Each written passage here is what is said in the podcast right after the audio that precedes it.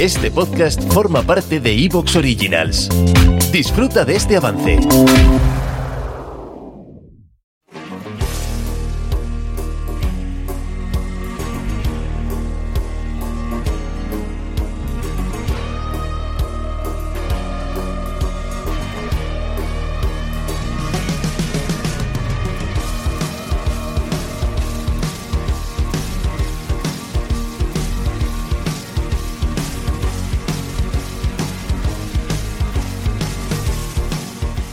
Hola amigos, hola amigas, bienvenidos una semana más a nuestra cita en estos días extraños.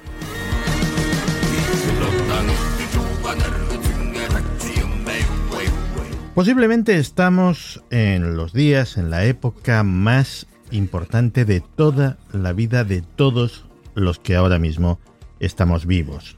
Y no es ni por la pandemia, ni por la guerra de Ucrania, ni por nada de lo que imagináis. Es por la inteligencia artificial. Cada día, cada nueva noticia que surge sobre este tema, me voy dando cuenta de la magnitud gigantesca de la posible perturbación, del impacto que va a tener esta tecnología sobre la sociedad y sobre la economía. Hay una cosa que los historiadores denominan el colapso de la edad eh, del bronce, que básicamente es que la transición de la edad de bronce a la edad del hierro, pues provocó el declive o la desaparición de un montón de civilizaciones que no supieron bregar con la nueva tecnología. Bueno, pues yo creo que estamos ahora mismo en una transición semejante, de la misma importancia, de la misma magnitud. Y estamos listos para afrontar un evento de estas características.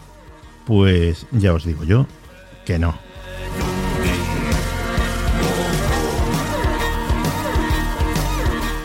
Cuando uno lee o ve cosas de hace un siglo o de hace 50 años, eh, intentando predecir cómo sería el futuro, nos damos cuenta de una cosa, de que el ser humano es malo a la hora de predecir el futuro, que es casi peor a la hora de predecir con exactitud el desarrollo futuro de la tecnología, y que es nefasto cuando se trata de predecir el futuro de la tecnología informática. Además, nos damos cuenta de que la humanidad suele subestimar la dificultad de un problema hasta que se ve de narices frente a él e intenta resolverlo. Me acuerdo de que hace unos años, por ejemplo, todos, incluido yo mismo, dábamos por hecho que a estas alturas del siglo XXI tendríamos coches totalmente autónomos. Bueno, pues miles de programadores, miles de millones de dólares y una serie de accidentes terribles más tarde, pues todavía no tenemos coches autónomos y no lo veo yo ahora mismo en el horizonte más cercano. Bueno, pues con la inteligencia artificial sucede más o menos lo mismo. Hay un montón de gente que o bien no ve los problemas o bien cree que seremos perfectamente capaces de lidiar con ellos llegada la ocasión, sin darse cuenta de que los verdaderos problemas probablemente no tenemos ni idea de la forma que van a tener cuando se presenten. De hecho, la primera pista ya la tenemos encima de la mesa, y no sé si alguien, supongo que sí, se estará dando por enterado. Veréis, yo he seguido muy de cerca la evolución, por ejemplo, de las imágenes generadas por inteligencia artificial. A finales de la temporada pasada, a finales de la temporada pasada, esto era una mera curiosidad, un juguete, algo con lo que pasar el rato y decir, mira qué curioso, pero cuyos resultados eran cuando menos toscos y desde luego mm, imposibles de utilizar en cualquier entorno medianamente profesional. Pero pasó un verano y durante ese verano aquello que eran unos resultados toscos pero curiosos se convirtió en algo que por ejemplo son las miniaturas, las portadas de los episodios de Días extraños de este año. Es como si tu hijo ese que, bueno, te hace un dibujo y lo cuelgas de la nevera con un imán, no porque sea bueno ni sea bonito, sino porque es de tu hijo, eh, de repente se fuera de vacaciones a la playa y a la vuelta pintase con una habilidad y una creatividad iguales o superiores a la de cualquier artista adulto.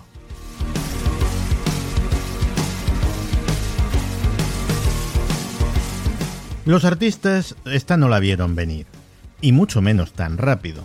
En realidad no la vio venir del todo nadie, porque hasta ahora, ya sabéis que somos muy torpes a la hora de predecir el futuro tecnológico, hasta ahora, o hasta hace muy poco, el consenso entre los expertos era que, bueno, si eras oficinista o contable o realizabas tareas mecánicas o trabajabas en un almacén o incluso si eras conductor, a la espera de que existan esos vehículos autónomos, pues podías darte por jodido con la inteligencia artificial. Pero lo que nos ha demostrado lo sucedido en los últimos meses es que nadie, nadie está a salvo. Da igual lo creativa que sea tu profesión. ¿O a cuánto te crees que estamos de que, por ejemplo, una inteligencia artificial o utilizando varias se puede hacer un podcast? Un podcast que genere sus propios contenidos de la temática que queramos, elabore sus guiones y les ponga voz de una forma indistinguible de la de un ser humano. Yo creo que poco, y un poco más adelante el podcast hasta será bueno, será entretenido, será ocurrente. Y un poco más adelante, pues supongo que tendré que batirme el cobre con uno de estos para seguir en el top 5 o en el top 10 de los podcasts más escuchados. Y un poco más adelante, supongo que perderé esa batalla. Porque soy humano, porque me canso, me pongo enfermo, necesito vacaciones, necesito días libres, a veces me falta inspiración, a veces no estoy acertado a la hora de tratar un tema. Y si piensas que eso es eh, asunto mío, pues no esperes que pase mucho tiempo antes de que tengas tu propia razón para preocuparte, antes de que sientas en tu nuca el gélido y metálico aliento de una inteligencia artificial. Lo que hemos visto hasta ahora, los dibujitos, los chatbots, en el fondo son solo una grieta en la presa, una filtración, un chorrito. Pero no lo olvides, hay una inundación en camino. Comenzamos.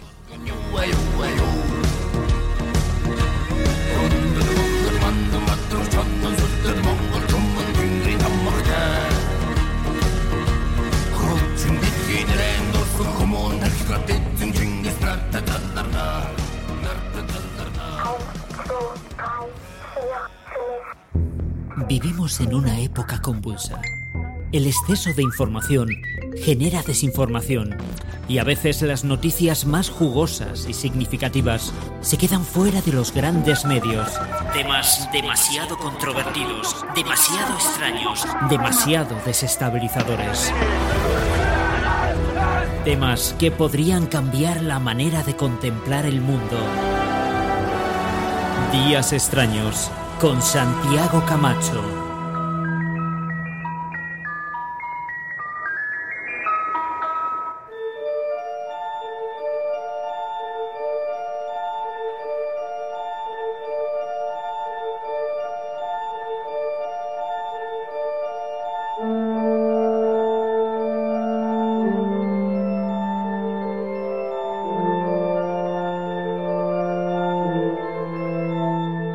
Hay quien dice que en el mundo del misterio ya está todo dicho, ya está todo inventado, ya está todo el pescado vendido, que en el fondo en programas como este lo que hacemos es dar una y otra y otra vez vueltas sobre los mismos temas manidos y sobados de siempre.